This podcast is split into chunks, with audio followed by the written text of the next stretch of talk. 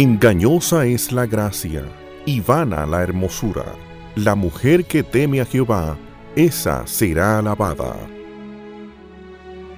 Inicia su espacio. Mujer para la gloria de Dios.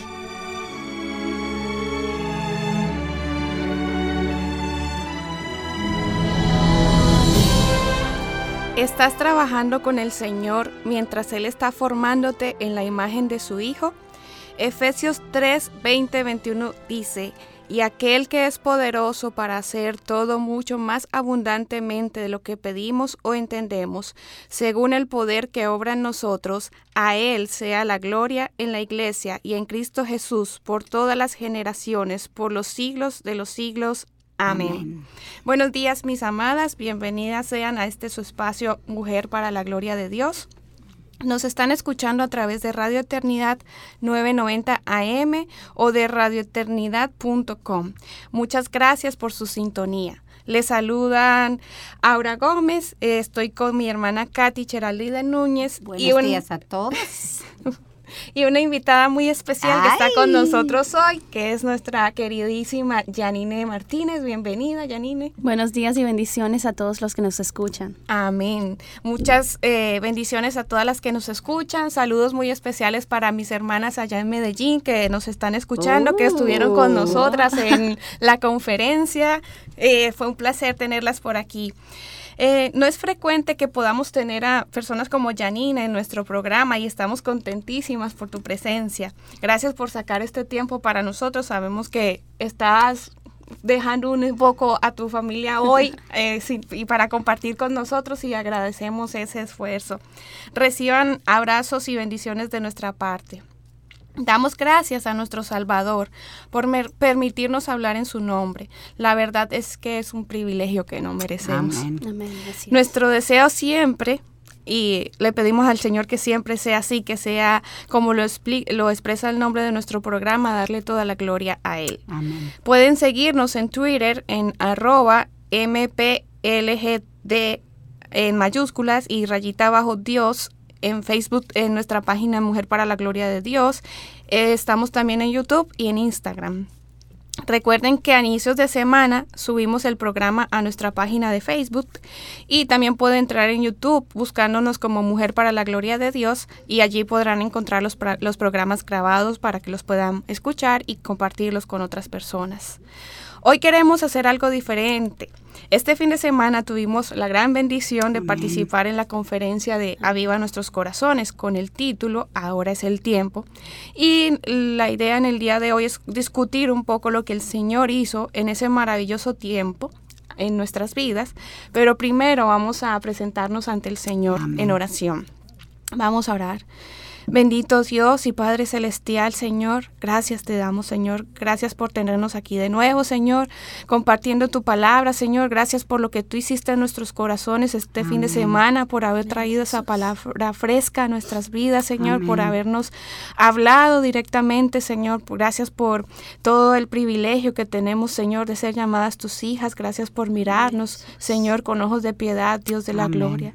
Padre, y nos presentamos, Señor, en este momento ante ti pidiéndote perdón por nuestros pecados, Señor. Perdónanos por nuestra indignidad, Señor. Perdónanos por todas nuestras faltas, Señor. Padre, y te pedimos que en este momento, Señor, igual que en todos los momentos de nuestras vidas, tú tomes el control de nuestras mentes, de nuestros corazones, Señor. Que nos guíes, Padre, que abras nuestro corazón y que la palabra que debe ser discutida hoy aquí, Señor, impartida, Señor, por ti hacia nosotros, Señor, que sea eh, palabra que germine en nuestro corazón y que cambie nuestras vidas, Padre. Te pido por nosotras que estamos aquí en el estudio, Señor, que tú nos quites a nosotras, Señor, que te pongas tú y que seas tú quien brille. Y te pido por aquellas que nos están escuchando, Señor, que se puedan ser ministradas al igual que nosotras, Señor, con tu palabra. Gracias, Señor, por la presencia de Janine aquí con nosotros, Señor, y te pedimos también por Liliana, que hoy no nos puede acompañar, que tú la acompañes, la bendigas y la guardes donde ella quiera que se encuentre. Gracias, Señor, en el nombre de tu Hijo Jesucristo. Amén. Amén. Pues como Aure dijo, tenemos una invitada muy amada y especial con nosotras aquí. Ella es una dominicana que ha decidido vivir para el Señor y es una misionera en el Medio Oriente. antes de hablar sobre la conferencia, quizás tú puedes hablar un poquitico de ti y lo que estás haciendo. Bueno, como ustedes dijeron, mi nombre es Janine Martínez. Yo soy una misionera enviada por la, por la Iglesia Bautista Internacional a trabajar en, donde Dios me ha llamado, que en este tiempo es eh, basada en Taiwán. Aunque en los años anteriores eh, mi ministerio se ha, comprende más lo que es evangelismo, discipulado y enseñanza bíblica. Esa es la extensión del ministerio, lo que cubre. Sin embargo, en años anteriores me tocaba viajar mucho a otros países de, la, de Asia. Pero de hace un año, eh, hace un año atrás cambió un poquito la forma en que se ejercía el ministerio porque primero necesitaba aprender mandarín. Así que por un año y medio he estado eh, estudiando mandarín y entonces más enfocada en, en evangelismo y sobre todo discipulado y consejería en Taiwán. Amén. Entonces, eh, eso es lo que en mayor práctica hacemos, aunque Dios nos ha sorprendido con ministración a latinos. Tenemos un ministerio para latinos en Taiwán que ha sido simplemente obra de Dios, completamente obra de Dios. Amén. Amén. Janine, ¿cómo te sentiste al regresar a tu propio país y ver cómo el Espíritu Santo está trabajando de una forma tan grande y palpable como lo vimos en el fin de semana pasado? Para mí fue, no, no fue sorpresa porque hay hermanos y, e iglesias que han estado orando por años, por avivamiento y por reforma, por ver lo que Dios está haciendo en nuestro país. Amén. Sin embargo, para mí eh, no deja de ser, Dios no deja de sorprendernos. Así es. Porque yo regreso de, de, tener un año y medio más o menos sin regresar a mi país, sin, sin ver a mi familia.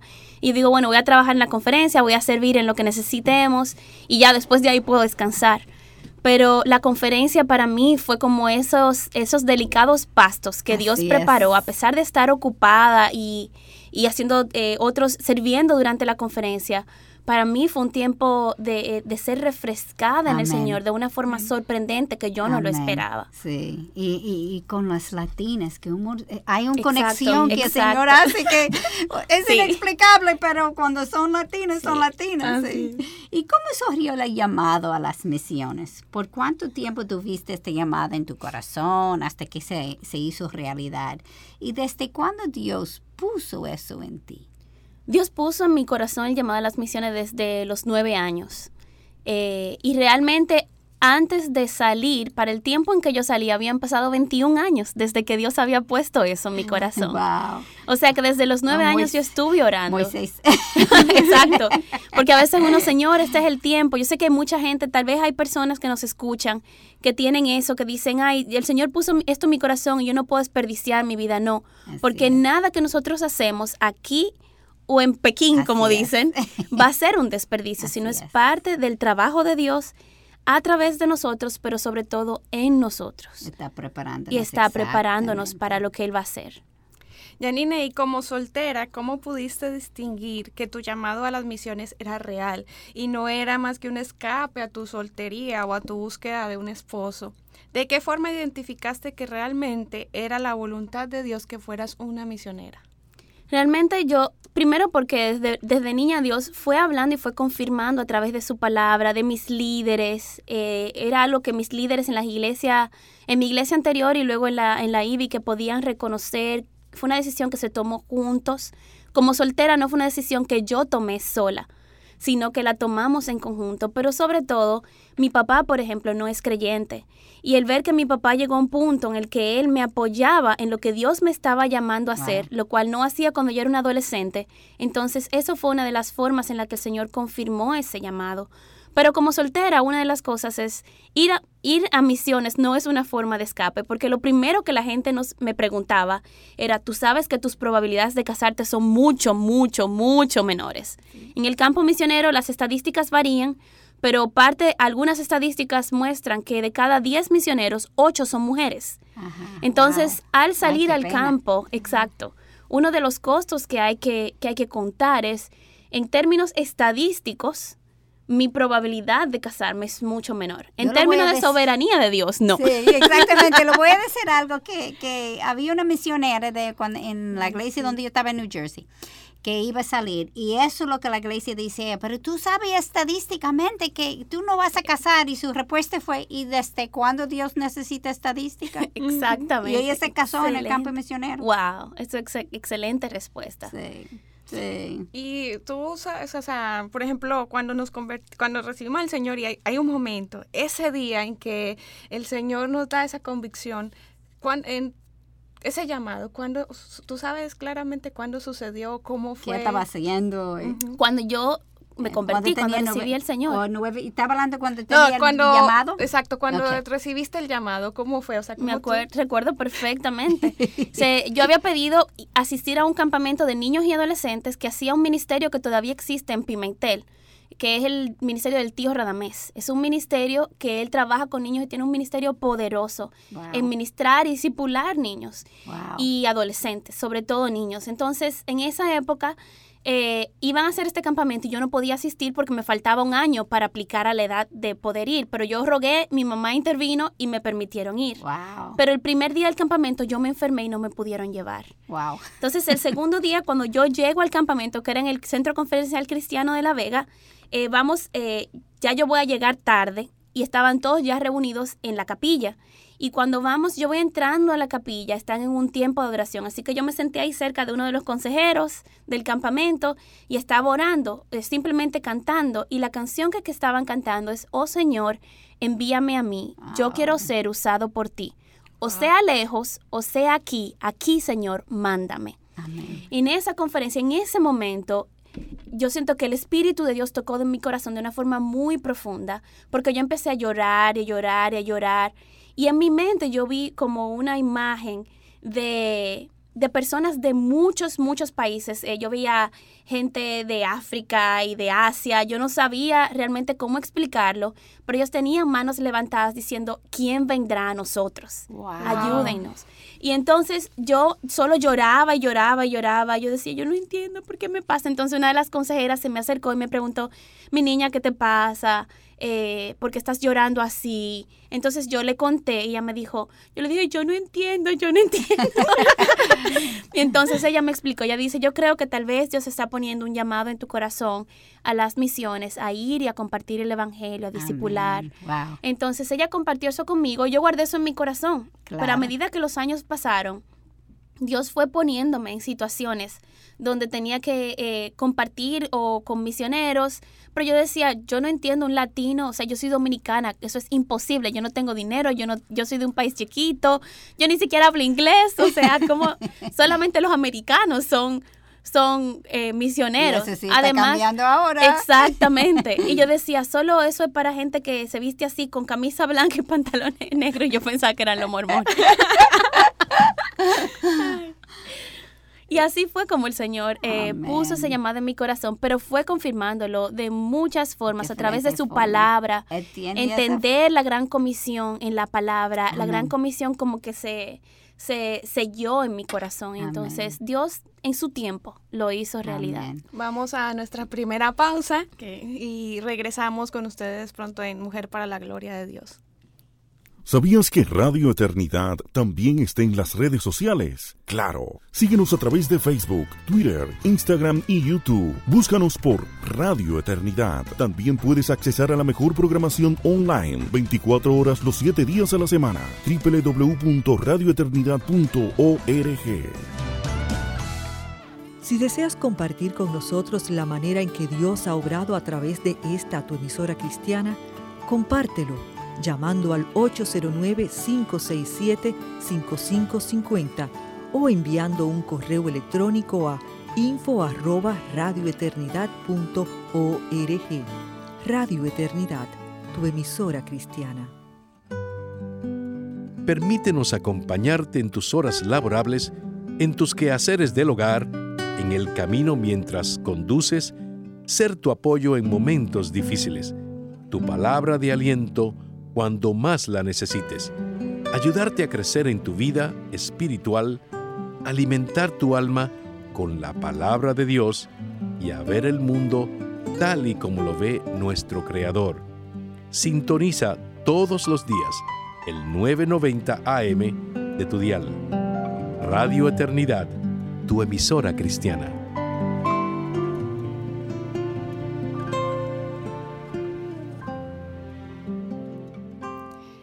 Estamos de regreso en su programa Mujer para la Gloria de Dios. Recuerda que nos puedes llamar al 809-566-1707 o al 809-567-5550 y del interior sin cargos al 1-809-241-10.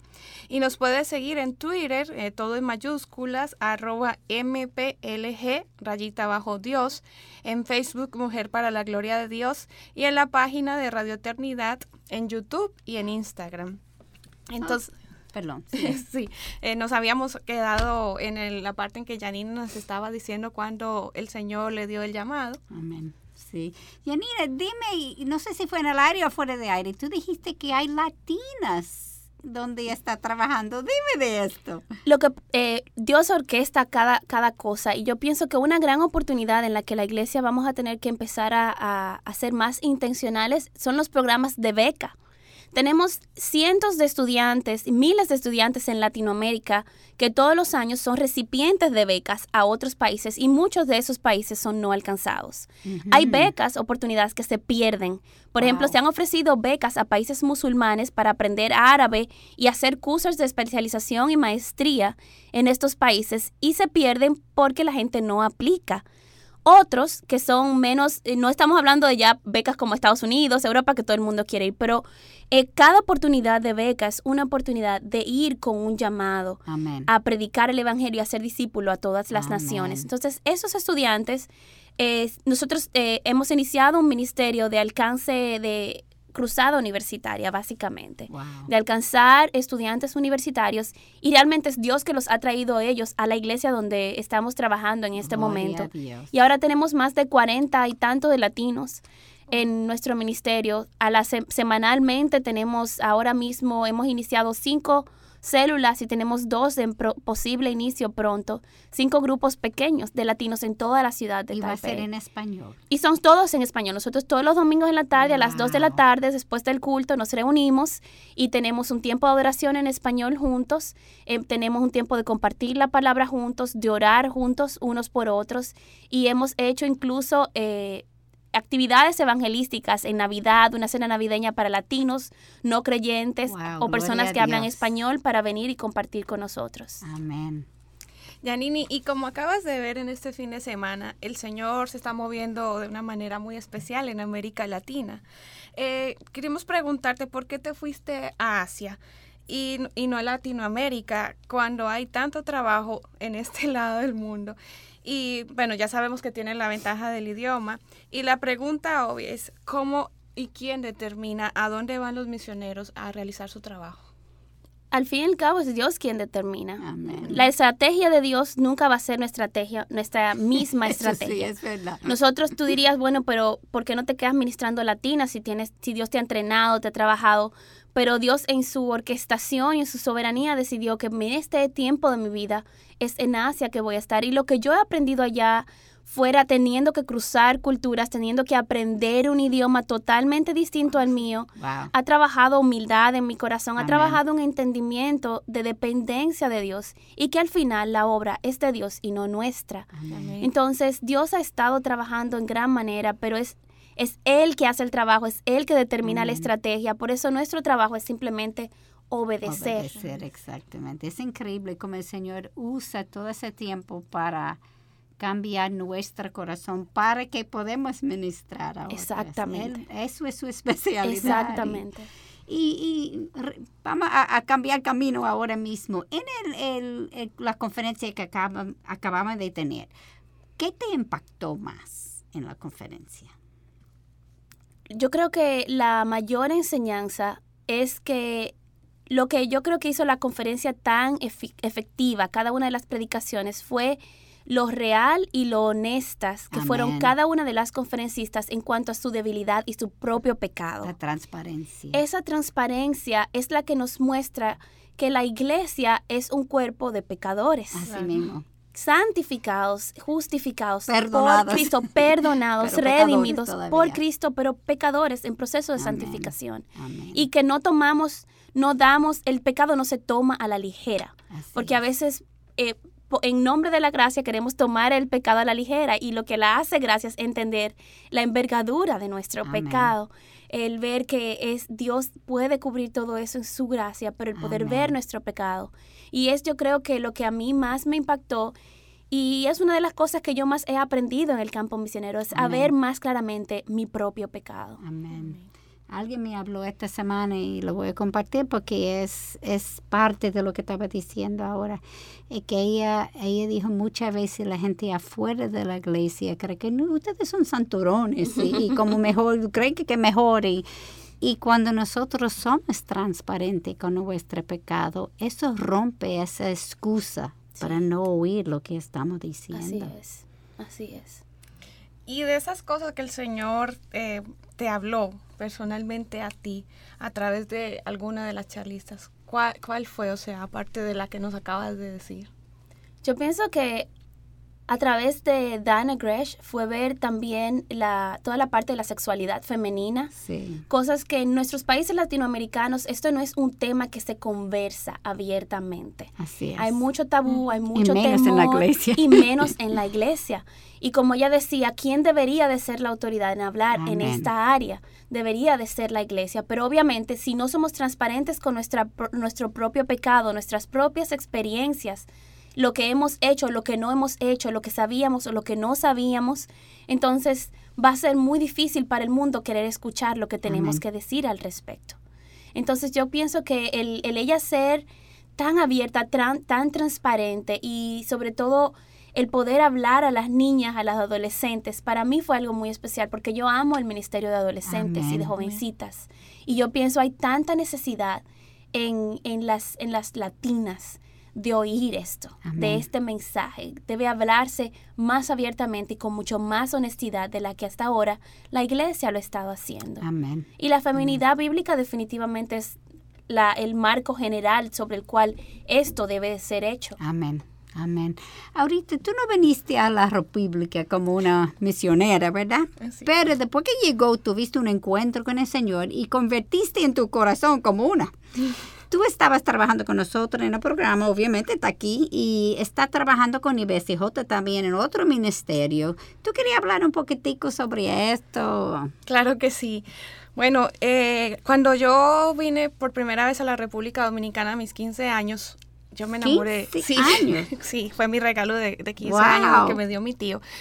Yo me enamoré del país y en mi corazón me regresé a Colombia con el deseo de, de venir a vivir acá.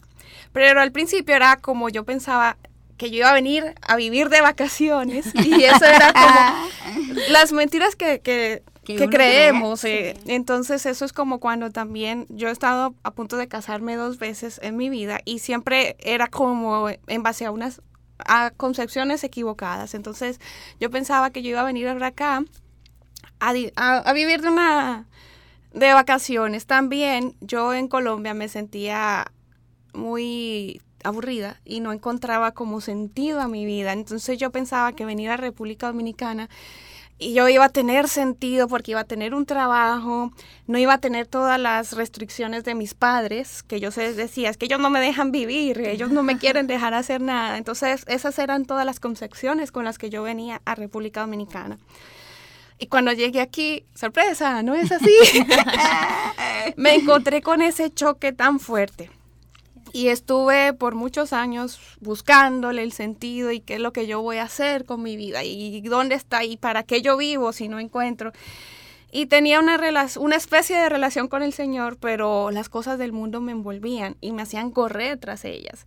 Y entonces ahí era como yo empezaba a caminar al Señor, pero el, lo del mundo se veía más bonito, entonces ya agarraba para allá y había que seguir dándole vueltas al desierto. desierto. Pero un día el Señor después de mucho luchar y eso, él tocó mi corazón y me hizo el llamado irresistible. Así es. Y realmente yo creo que él me trajo con un propósito y yo creo que también tengo el llamado y me imagino y lo y lo sé porque él lo ha confirmado de algunas maneras, todavía estoy en preparación. Pero él ha hecho todo ese cambio porque él cautivó mi corazón y ese sentido que yo estaba buscando en las cosas del mundo lo encontré en el Señor. Él es ahora quien da sentido a mi vida y todo tiene sentido simplemente porque Él está. No necesito nada, o sea, no es el trabajo, no es no es tener una casa o tener o ser independiente porque yo también al vivir sola me comencé a sentir muy independiente y nadie tiene que resolver no o mi tra o depende mi trabajo depende de mi trabajo no él simplemente tengo un sentido porque el Señor me ama. Amén. Y eso fue lo que descubrí en, en este tiempo en que el Señor me empezó a mostrar para qué Él me trajo aquí. Y después, pues, el trabajo en, con Primavera en la, de aquí de IBCJ fue una oración contestada, porque yo oré, pues yo vi un reportaje en el periódico sobre cómo las mujeres alrededor del mundo son maltratadas. Y yo empecé a orar, Señor, gracias porque me rescataste, porque me sacaste y me has guardado de quizá eso, pero ¿qué puedo hacer por ella, Señor? ¿Cómo, cómo mi, ¿Para qué es mi vida? Y para qué, Señor, mira, si, si a ti te complace, pues yo quiero, úsame, Señor. Y él contestó inmediatamente su, esa oración llevándome a primavera y ahora al programa, o sea que también el programa si yo no no, no, no pensaba que iba a estar aquí, no pensé que iba a estar aquí, pero, el Señor me, me puso y yo estoy inmensamente agradecida al Señor por, por todo lo que Él está haciendo. Amén. ¿Y cómo a ti te impactó la conferencia? Bueno, la conferencia para mí fue realmente maravillosa porque fue como el Señor confirmando cada cosa que Él ha ido haciendo en los últimos dos años de mi vida. O sea, desde sacarme de mi pecado, recordarme qué pecados Él me había sacado, y hablarme claro con relación a vivir en la escritura. Eso fue lo que yo dije, porque yo le estaba pidiendo a eso, porque a veces es difícil, a veces me pongo a leer la palabra y la mente se va por un lado, me pongo a orar y entonces estoy pensando en 50 mil cosas Ahora más. se da cuenta que no está sola. Exacto, yo gracias Señor. Entonces yo había estado pidiéndole al Señor porque cuando el Señor me rescató, yo entendí algo muy importante y es que en todos esos años anteriores yo había estado luchando en mis fuerzas por encontrar una llenura en mi vida, pero, yo me di cuenta que sí y no y que me di cuenta que no era yo que lo podía hacer, o sea, por entonces fue muchos estrellones, estrellones buscándolo hacer y el Señor me cuando ya yo no tenía más que hacer, o sea, que yo probé todo lo que yo, Aura Gómez, podía hacer y le dije, "Señor, mira, yo necesito de tu ayuda. Yo, eso tú que tú me estás pidiendo, que para mí es, yo no lo quería hacer porque era dejar, o sea, yo estaba a punto de casarme, de tener la vida soñada, que yo, que, que humanamente para mí era lo mejor y todo eso, dejarlo así como, porque el Señor me dijo que no, confiar y obedecerle, yo no podía. Yo le dije, Señor, o sea, de verdad, y perdóname. Nuestro poder es imposible. Y no solo es que no podía, es que no quería. Ah, claro. Así es. Yo no quería, o sea, realmente de mí no salió eso, yo tuve que ir al Señor y, gracias al Señor porque puso ese sentir en mí, porque fue Él de pedirle, Señor, hazlo por mí. Amén. Hazlo por mí. Y entonces... eso es lo que él quiere, cuando uno se da cuenta que no puede. Y después de que... es él que lo hace. De que yo pude orarle al Señor y así eso lo aplico ahora cada vez que, hay, que me, me, enfrento a algo, Señor, hazlo por mí porque de mí no sale. O sea, es que yo no puedo. Y, y, entonces fue eso, la dependencia de las escrituras es algo que yo necesito. Vivir en su palabra y en la oración. Y entonces ahora vamos a nuestro segundo corte y regresamos con ustedes en breve.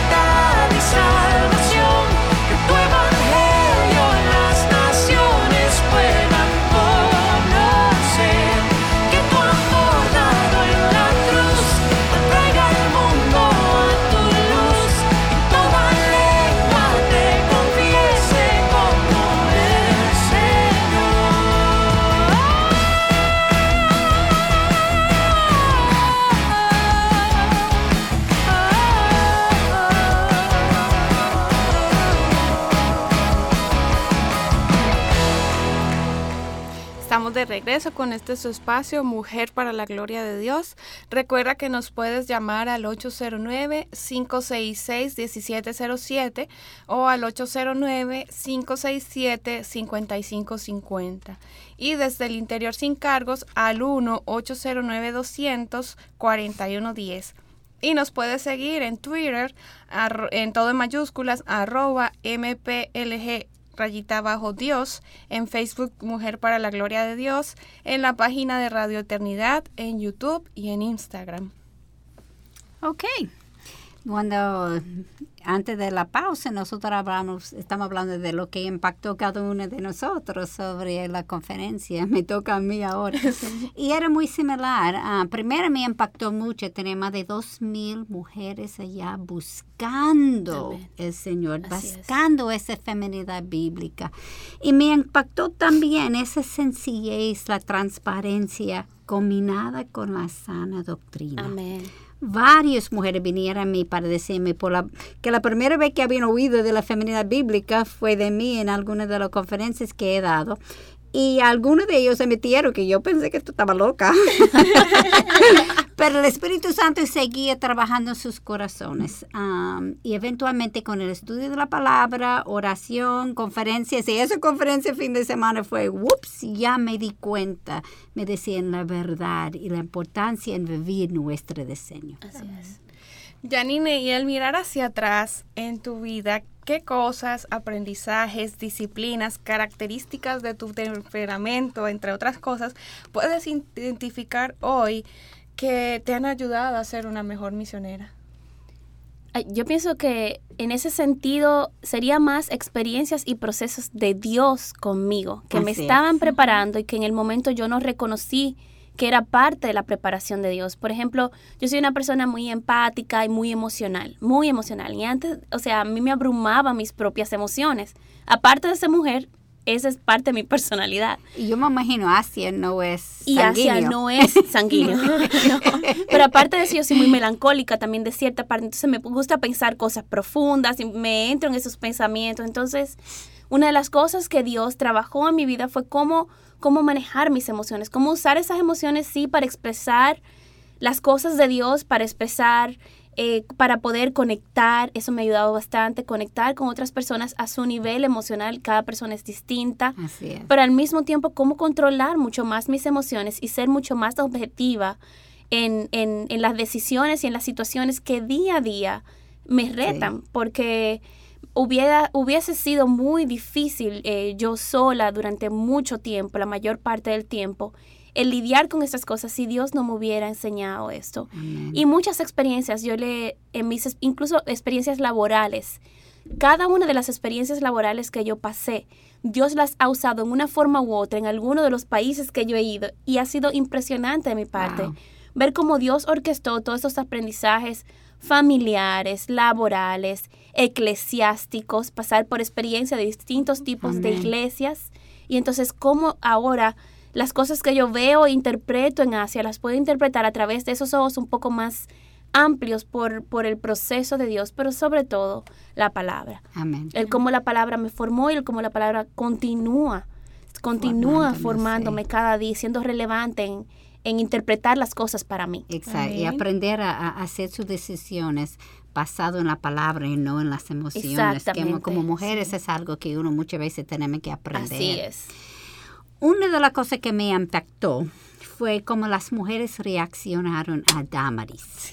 Las otras mujeres habían preparado sus chales y aunque estoy segura que Damaris también lo preparó, su forma de hablar parecía más como una conversación que una chale y en su jocosidad había perlas que estaban saliendo de su boca y eso como te traspasó al corazón sin te dar cuenta porque era en un chiste. ¿Qué, ¿Qué ustedes piensan sobre eso?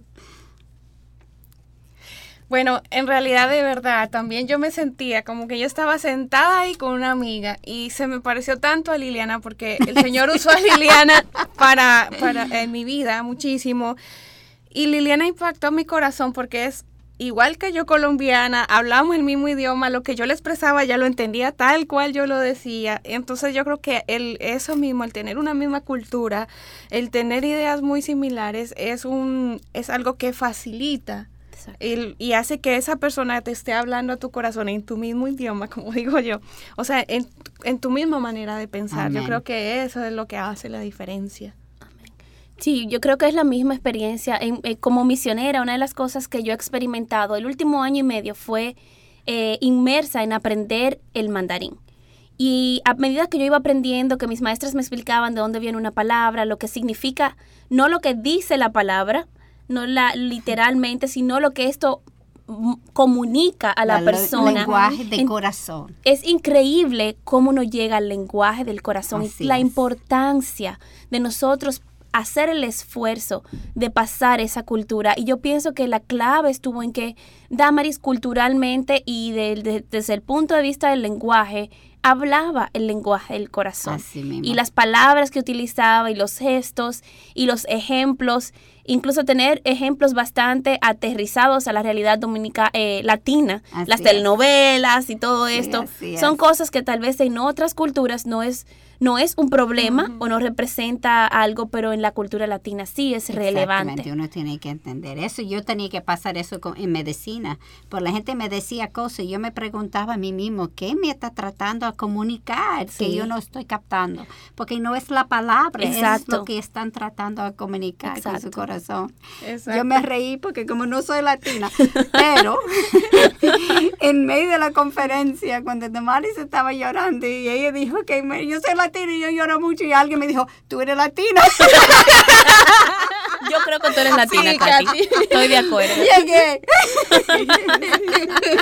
esto trae la pregunta obvia entonces. ¿Cómo está hablando Dios a los latinos y las latinas en la participación a las misiones? ¿Qué tú piensas, Yanina? Yo pienso que el Señor es está, es en un momento de llamado. Dios viene llamando a los latinos porque está la gran comisión. Siempre ha existido. Siempre ha existido. Pero una de las claves es en qué punto está la iglesia latina. Porque para mí algo que, una de las cosas más importantes en términos de misiones es que el evangelio que creemos es el evangelio que vamos a llevar. Y si el evangelio que creemos en Latinoamérica está distorsionado, como latinos nos podemos ir de misiones y yo lo he visto en lugares de Asia que ha llegado un evangelio totalmente distorsionado porque ese es el evangelio que trajeron los misioneros que llegaron a este lugar. Entonces la iglesia está no es sana, las relaciones no son sanas y eso complica mucho más el alcance del evangelio y el permear a lugares más profundos del corazón y su relevancia en la sociedad incluso. Entonces yo pienso que este es un tiempo clave para los latinos por el proceso por el cual estamos pasando, porque muchos lugares en Asia van a necesitar pasar por ese proceso también, o en otros países del mundo, donde entendamos lo que es el Evangelio verdadero, y entonces poder nosotros realmente llevar ese Evangelio y no un Evangelio diluido, distorsionado o enfermo. Así es. La raíz en muchos sitios como Estados Unidos, Europa, la raíz fue derechita y distorsionó, pero en muchos sitios comenzó. Comenzó distorsionado. Sí, Así es. ¿Y tú ahorita qué piensas? en mi caso yo pienso que, o sea, es importante y lo he visto es en lo que escucho de las otras personas que están fuera de aquí de República Dominicana, porque nosotros, y lo he visto en mí, yo estoy acostumbrada ya, tengo un tiempo grande en la IBI y es mi costumbre es que yo escucho buena palabra, pero cuando hablo con los amigos que están afuera y que me y que llaman y que siguen las, las transmisiones de las diferentes iglesias de IBCJ dicen, "Wow, es que es lo que ustedes tienen." Y entonces yo acabo de ir a Colombia y vi, o sea, cómo está deteriorada, cómo, o sea, la falta y la necesidad que hay. Oh, Cómo, o sea, desde que yo me bajé en ese avión y empecé a mirar alrededor, yo decía, cuánta necesidad. Y yo creo que la forma en que el Señor nos está hablando es sencilla, solo que tenemos que mirar al alrededor, abrir los ojos y pedirle al Señor que nos ayude a ver y a sentir esa necesidad que ellos tienen de una buena palabra y que nos ayude también a nosotros que estamos aquí a aprovechar lo que tenemos. Así, mismo es. Y está en buena compañía porque Miguel me dice eso siempre cuando él regresa, que la falta que hay en otros países es difícil a, ver y no hacer algo. Exacto. Y un sentir que el Señor me puso en mi corazón muy temprano, después de conocerlo, es que no importa dónde estamos viviendo, tenemos que ser misioneras. El versículo que viene a la mente es Mateo 28, 19. Id pues y haced discípulos de todas las naciones, bautizándolo en el nombre del Padre, del Hijo y del Espíritu Santo. Y aunque ese versículo ha sido usado muchas veces para las misiones, la palabra para id en griego es por mí, por yuomai, perdón, y significa mientras sigue en su viaje. Para mí esto significa que no importa dónde el Señor nos ha colocado, somos misioneros. Y yo sé que vamos a hacer una pausa en algunos minutos, pero yo quiero que ustedes piensen, ¿qué opinión ustedes tienen sobre eso? Nos quedan dos minutos, Janine, si quieres. Eh, así como, sí, creo que una, es una de las cosas más impactantes de la gran comisión, porque el, significado de esa palabra es exactamente eso, es a medida que vas, Así es. entonces haz esto. Así es. Haz, eh, evangeliza, hacer discípulos de todas las naciones. Y yo creo que en el mundo de globalización en el cual vivimos actualmente, lo mismo que mencionábamos anteriormente. Perdón, por... Janine, tenemos una llamada. Sí, buenas. ¿Aló? Aló, buenos días. Buenos días, ¿cómo está? Estimada hermana. Bendiciones. Hola Luisa Castañeda desde Venezuela. Oh, bendiciones, hermana. Bendiciones, hermana. Qué bueno tenerla con nosotros. Díganos su pregunta. Gracias. Quería añadir a lo que conversaban sobre la doctrina sana y cómo Dios ha usado a la IBI y a otras iglesias también. República Dominicana es como un faro aquí en América Latina. Gloria a Dios. En ese sentido. Wow, hermana, gracias por comunicarnos ese sentir. Gloria al Señor por eso. Sí, yo desde, estoy desde los seis años en la iglesia cristiana evangélica y prácticamente desde hace unos ocho años que el Señor nos guió a, por internet a conocerlos, eh, nos ha mostrado el verdadero evangelio que realmente nos ha llegado a América Latina y que el Señor les pueda permitir que a través de Antioquía, que escuchaba el hermano Miguel Núñez hablando de la misión de Antioquía, puedan llegar y que Venezuela también pueda recibir esa doctrina sana. Amén. Esa será nuestra oración también. nuestra oración. Gracias por llamar. Y nos permita algún día también conocerlo personalmente sí, Quizás nosotros vamos allá, usted viene por aquí. Así es. gracias, hermana. Eh, vamos Amén, igual. Vamos a nuestra última pausa antes de terminar. Debemos ser sal y luz a donde quiera que lleguemos. Esto es Radio Eternidad, impactando el presente con un mensaje eterno. Permítenos acompañarte en tus horas laborables, en tus quehaceres del hogar, en el camino mientras conduces, ser tu apoyo en momentos difíciles, tu palabra de aliento cuando más la necesites, ayudarte a crecer en tu vida espiritual, alimentar tu alma con la palabra de Dios y a ver el mundo tal y como lo ve nuestro Creador. Sintoniza todos los días el 990 AM de tu dial. Radio Eternidad, tu emisora cristiana.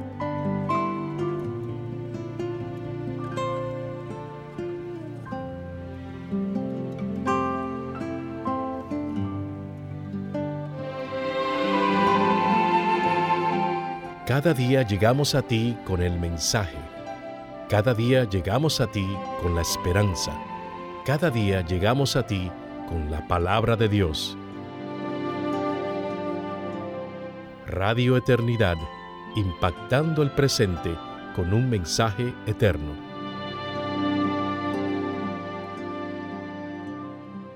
Estamos de regreso a este su espacio Mujer para la Gloria de Dios y ya este es nuestro último segmento. Recuerda que nos puede llamar al 809-566-1707 o al 809-567-5550 y desde el interior sin cargo al 1-809-241-10. Nos puede seguir en Twitter, eh, todo en mayúscula, arroba mplg, rayita abajo, Dios. En Facebook, Mujer para la Gloria de Dios, en la página de Radio Eternidad, en YouTube y en Instagram. Y nos habíamos quedado hablando sobre cómo nosotras en diferentes los lugares donde nos encontremos hemos sido llamadas a ser misioneras. Entonces yo creo que eso es una realidad porque hay mucha necesidad a nuestro alrededor, nuestros vecinos, nuestros compañeros de trabajo. Y yo creo que si nosotros tenemos en, mente lo que el Señor ha hecho por nosotros, su gracia, su misericordia y amor inmerecidos, que solo porque Él nos ama y nos rescató y recordamos de dónde Él nos sacó y recordamos de dónde nos saca todos los días, porque todos los días pecamos debemos, el, amor que el Señor ha tenido por nosotros debe movernos a ir a todos nuestros compañeros, a todo el que nos rodea, porque el, todo el mundo está lleno de, personas necesitadas de la palabra del Señor. Y Nina, perdón, el, llamado te cortó. No sé si hay otra cosa que quería terminar sobre esto. Tal vez solo concluir la idea de que por el mismo mundo globalizado en que estamos, hay miles de personas movilizándose a distintos lugares cada día. Incluso hay personas movilizándose de Santo Domingo a otras partes del interior del país. La pregunta es, ¿cómo vamos a usar cada encuentro con cada persona para ser testigos, testigos del Evangelio. Y lo otro es usar Dios, algo que Dios ha estado eh, ministrando en mi vida y que es en lo que he estado meditando, es cómo Dios utiliza las interrupciones en nuestras vidas. Ay, ay, cómo las interrupciones que tanto nosotros nos, nos molestan son de hecho en muchas ocasiones orquestaciones de Dios porque hay una oportunidad para ser testigos. Amén. Amén.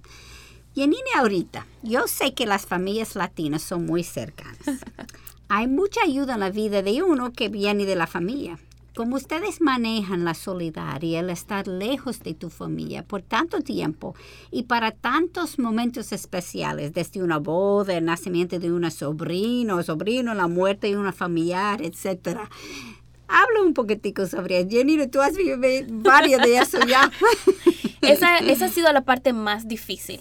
Cuando mi abuelito falleció hace dos años, yo estaba en Mongolia, estaba en el medio, en medio de una clase. Cuando me llegó la información de que él había eh, eh, fallecido. Y luego el año pasado, hace dos años, estaba en Filipinas cuando falleció uno de mis tíos cercanos, eh, que era el mejor amigo de mi papá. Entonces, el año, hace dos años nació, un año y tres meses nació mi sobrinita que es hermosa, que la amo con todo mi corazón y que no había podido conocerla en persona hasta cuando, cuando llegué hace dos semanas. Entonces, sí, esa es la parte más difícil. Para mí es, es, es la parte y, el ver a mis padres envejecer. Gracias a Dios mis padres son saludables, pero siempre está la pregunta, eh, ¿quién va a cuidar de ellos si yo estoy tan lejos?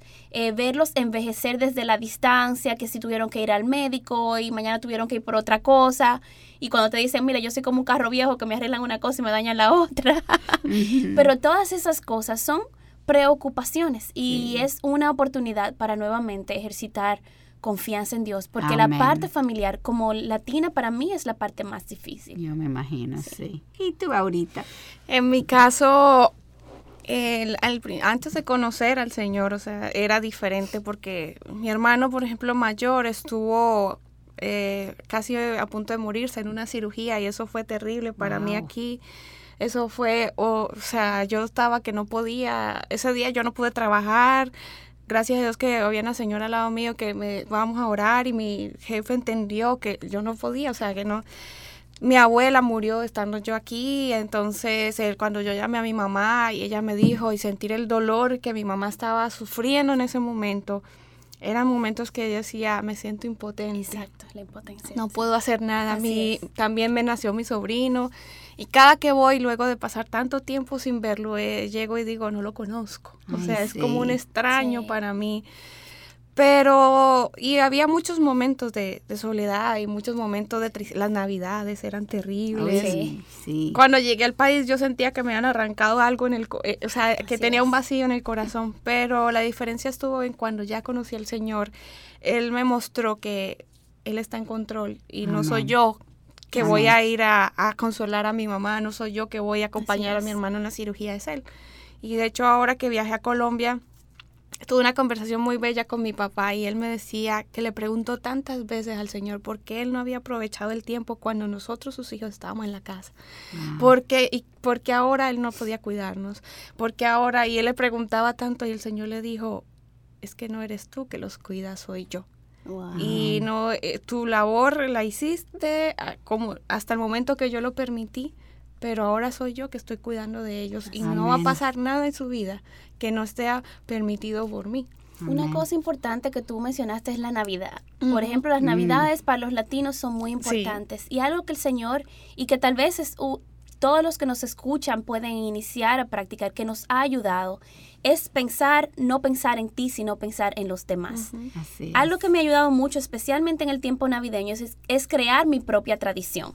Entonces, mi tradición es abrir mi hogar y organizar una cena navideña para mis amigos. Entonces, yo me, nosotros nos hemos convertido en una familia. Entonces, abrir nuestros hogares o abrir o nosotros iniciar nuestras propias tradiciones para servir a otros En es, con esa con esa forma, nosotros podemos salirnos un poco, no se trata de mí, pobre yo, ahí estoy sola, sino ver, no, no estás sola. Tú puedes ser la bendición, tú puedes ser esa mamá, esa hermana, esa amiga que estas personas necesitan en esta época navideña.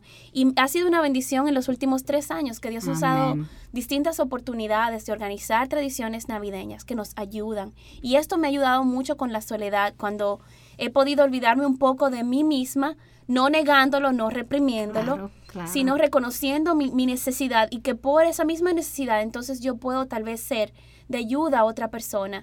Y esto me ha ayudado bastante. Es mejor dar que recibir. Que recibir. Así es. Ginini, ¿cómo reaccionan tus padres, tus pastores, tus amigos o amigas cuando dijiste que ibas a salir para el campo misionero? En mi caso, no, no fue una sorpresa porque desde niña ellos venían oyéndolo. 21 años oyéndolo y viéndolo y Dios hablando. Llegó la hora. Llegó la hora. Pero fue realmente una orquestación de Dios porque cuando traté de hacerlo años antes, no fue una buena reacción. Mis pastores, hubo un, eh, en la iglesia en que estaba anteriormente, hubo un pleito, se dividían los pastores, decían, no, ya está muy joven, no se puede ir, y otros decían, no, que se vaya y siga lo que el Señor está hablando. Y mis padres, obviamente, mi padre en conversa decía, tú no te puedes ir, tú no puedes hacer esto, y mi mamá decía, pero si es la voluntad de Dios, vamos a hacerlo, o vamos a orar. Entonces, eh, justamente porque no era el tiempo, y yo entendía que Dios no quería que yo saliera en medio de un tiempo de división, sino que cuando el tiempo fuera de Dios, Él iba a orquestar las cosas para que las partes involucradas tuvieran paz. Y sí fue un paso de fe, pero en el tiempo en que salí, mis pastores en la IBI, no había ningún misionero en la IBI, o sea, era un paso de fe no solo para mí, sino para la IBI. Así es. Eh, mis pastores decidieron correr conmigo, ese riesgo, fue correr conmigo ese riesgo, y yo sabía entonces que no estaba sola. Amén. Y ahorita yo sé que cuando viniste aquí no fue como una misionera, pero me pregunto si la reacción de tus padres, pastores, amigos fueron diferentes. Bueno, eh, hubo muchas visiones, o sea, por ejemplo, tenía un tío que estaba, que no quería que yo viajara porque yo estaba en la universidad en ese momento. Mis padres, aunque yo sé que para ellos fue muy duro, nunca me dijeron no vayas o vayas, me dijeron te vamos a apoyar. Eh, y así, o sea, habían diferentes, diferentes opiniones, pero sí el Señor fue confirmando que era su voluntad que yo estuviera aquí. Amén. Y Janine, una vez en el campo de las misiones, ¿cuál ha sido tu mayor reto? Esa pregunta es bien fácil. Ajá. Mi propio pecado. Eso para todos nosotros. Mi mayor reto, y es en serio, yo recuerdo preguntarle una vez a uno de los pastores de la IBI, eh, Pepe, el pastor José Mendoza, le decía, Pepe, ¿por qué el pecado se hace tan crudo cuando uno sale? Y realmente yo siento que estando en el campo es cuando yo he tenido que lidiar con mi pecado de una forma mucho más cruda, eh, eh, las tentaciones, las distracciones, eh, todo eso y las y las y los hábitos pecaminosos que el Señor confronta y empieza a sacar. Entonces ya tú no te sientes el héroe eh, misionero, tú te sientes el pecador que Dios está usando por su gracia y por su misericordia para alcanzar a otros. Y entonces Dios ha usado eso y lidiar con el pecado de otros. Pero entonces cuando reconoces tu pecado, dice, bueno, tengo que lidiar con el pecado de todos estos otros pecadores que Dios tiene la misma gracia para ellos y para mí. Así es. Bueno, no podemos terminar sin preguntar, ¿cuáles son los motivos de oración? Para mí, yo quiero que Señor me, me ayude a mantener esa conexión cercana, no solamente con Él, pero sino con las otras hermanas, para que podamos ser un ejército que evangelice este país y el resto de América Latina.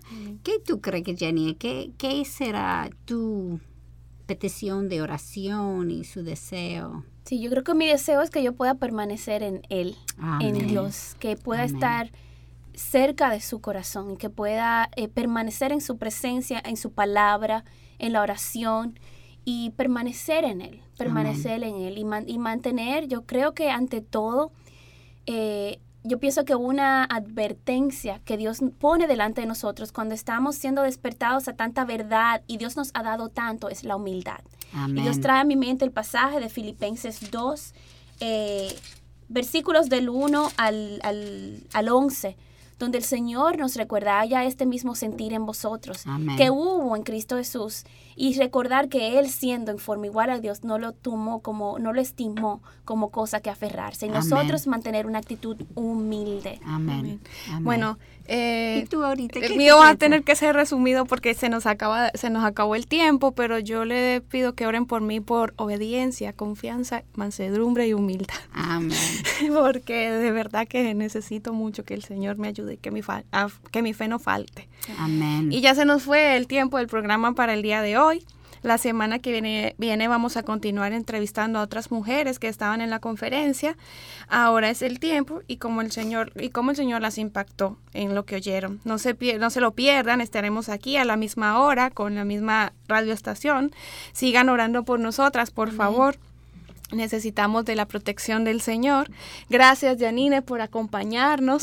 Gracias, por, por, bendecirnos con tu presencia. Eh, y recuerden que nos pueden seguir en Twitter en arroba mplg rayita bajo Dios, en Facebook, Mujer para la Gloria de Dios, en YouTube y en Instagram. Les amamos en el amor del Señor y Dios les bendiga. Adiós.